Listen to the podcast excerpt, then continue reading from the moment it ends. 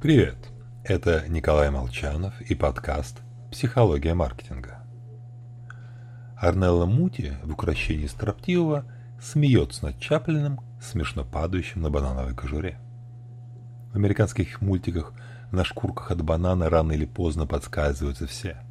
Классическая шутка. Простая, понятная. Хотя, если задуматься, непонятная.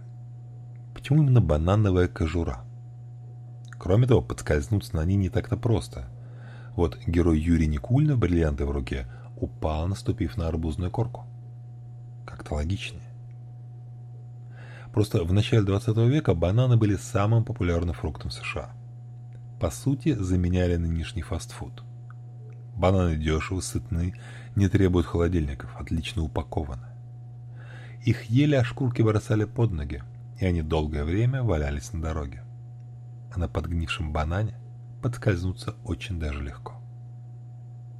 То есть угроза скользких бананов действительно была.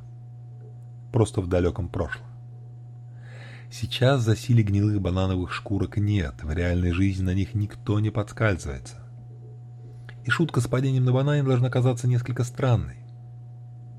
Но не кажется.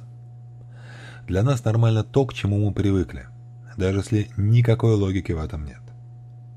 Поэтому эффект скользкого банана опасен для бизнеса. Окружающие условия, рынок, сотрудники компании давно изменились, а бизнес-процессы выполняются по старинке в силу единственной причины «мы всегда так делали». Так что регулярный, минимум раз в пятилетку, пересмотр собственных подходов, даже если они кажутся нормальными на вид, крайне желательно.